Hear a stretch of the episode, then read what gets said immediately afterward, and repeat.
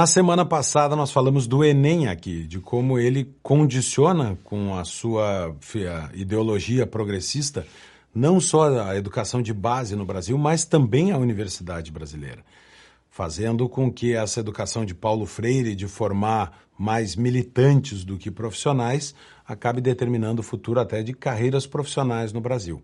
Mas isso não é uma exclusividade brasileira. As universidades americanas também estão tomadas da ideologia woke, esse progressismo lacrador.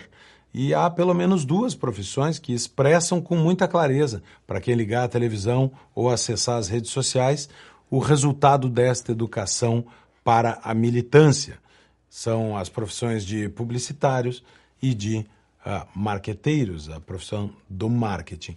E eu digo que é fácil ver isso porque nós temos exemplos mis de propagandas que expressam uma ideologia que não é a da maioria da população, que não é sequer a do cliente daquele produto. Nós tínhamos uh, a ideia de que publicitários e os profissionais de marketing colocavam as suas ideias a serviço dos seus clientes. Tinham que ter boas ideias para vender o produto dos clientes. Agora, essa lógica parece ter se invertido. Eles usam os seus clientes, colocam os seus clientes a serviço das próprias ideias. Ou seja, o cliente é apenas uma desculpa para fazer lacração, como por exemplo nesse comercial da Bud Light. A Bud Light é uma das cervejas mais tradicionais dos Estados Unidos, da marca Budweiser e da empresa Embev, que é a Ambev, você sabe de quem. A Bud Light perdeu com este comercial, que se valia da figura de uma pessoa trans, Dilly Mulvaney, uh, inclusive fazendo latas de cerveja com a cara uh, desse artista, a Bud Light perdeu 5 bilhões de dólares de valor por apostar numa ideologia e numa lacração que não foi aceita por seu consumidor. Por que é que isso acontece? Porque esta lógica da lacração na propaganda é uma lógica alimentada dentro das faculdades de comunicação, depois dentro das agências e valorizada nos grandes prêmios de publicidade, que nada mais são do que a própria categoria premiando a si mesma. É uma lógica de retroalimentação da lacração, ainda que ela não tenha nada a ver com a vida real e muitas vezes com o interesse do cliente. Veja essa outra, esse outro caso, que é o da Target, empresa de varejo americana. A Target resolveu, no mês do orgulho gay, expor uh, produtos, inclusive para crianças, produtos que faziam referência ao sadomasoquismo e a crianças trans no seu uh, stand de orgulho gay. Isso produziu também uma reação muito grande entre os clientes da Target. Ou seja, a empresa perdeu 10 bilhões de dólares por apostar na lacração sem ouvir o seu cliente, por apostar na bolha dos profissionais de propaganda e não na grande massa de seus clientes. A turma da Target não pensou que expor maiôs adequados a mulheres trans que não haviam feito ainda cirurgia de troca de sexo pudesse, de certa maneira, ofender a grande maioria de clientes da empresa. E parece que esqueceram que as empresas vivem de vendas para os seus clientes e que o objetivo é atender os clientes e não a ideologia dos publicitários. Essa foi a mesma lógica da Balenciaga. A Balenciaga julgou em algum momento que era adequado fazer uh, publicidade mostrando crianças entre objetos de sadomasoquismo e com referências ao satanismo. Só depois de ter uh, queda nas vendas e de ver vários influencers aparecendo nas redes sociais jogando fora produtos da Balenciaga, é que a empresa parece que entendeu o dano que aquela linha lhe causaria.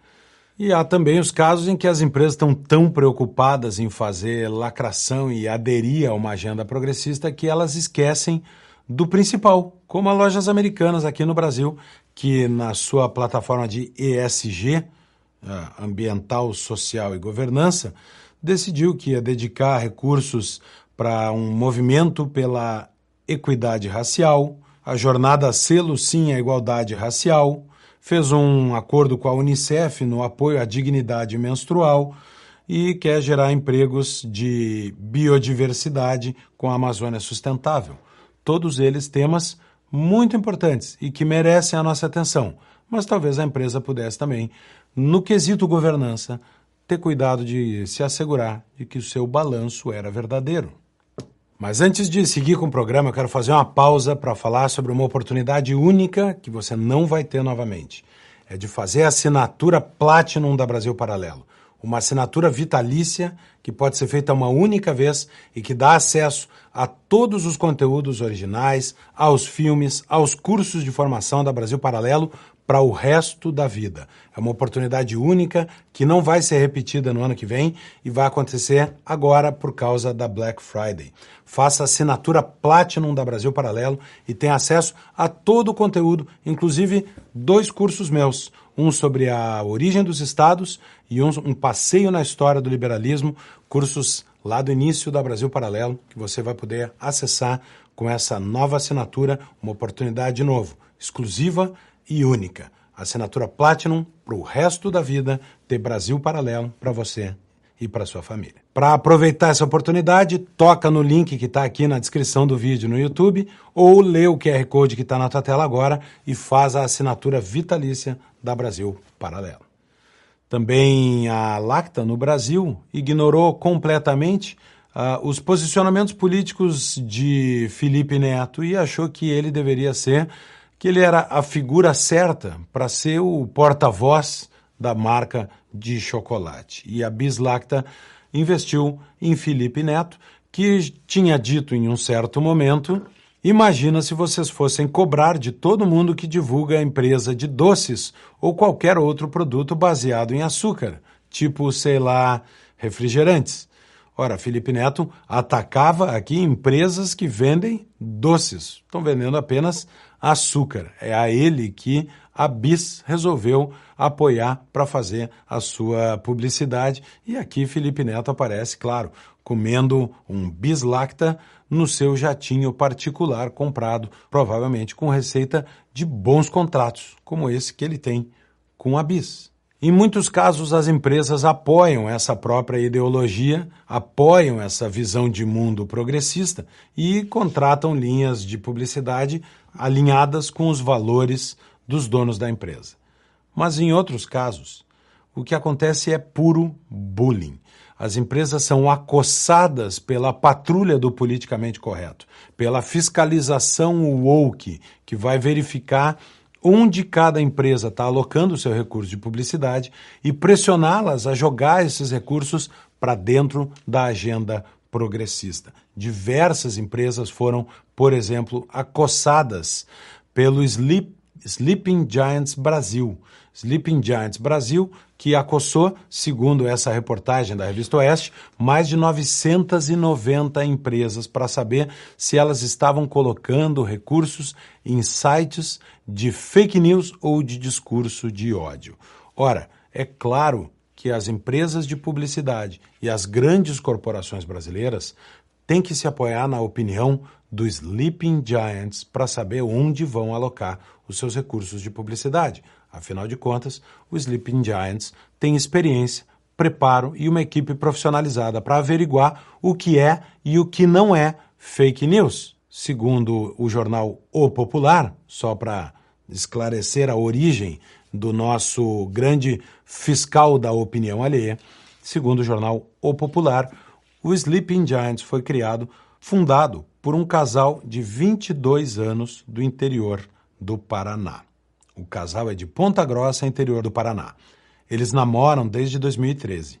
Leonardo de Carvalho Leal e Maiara Stelli moram com os pais e são estudantes do sétimo semestre de Direito na faculdade, claro, federal da cidade. Hoje eles vivem do auxílio emergencial.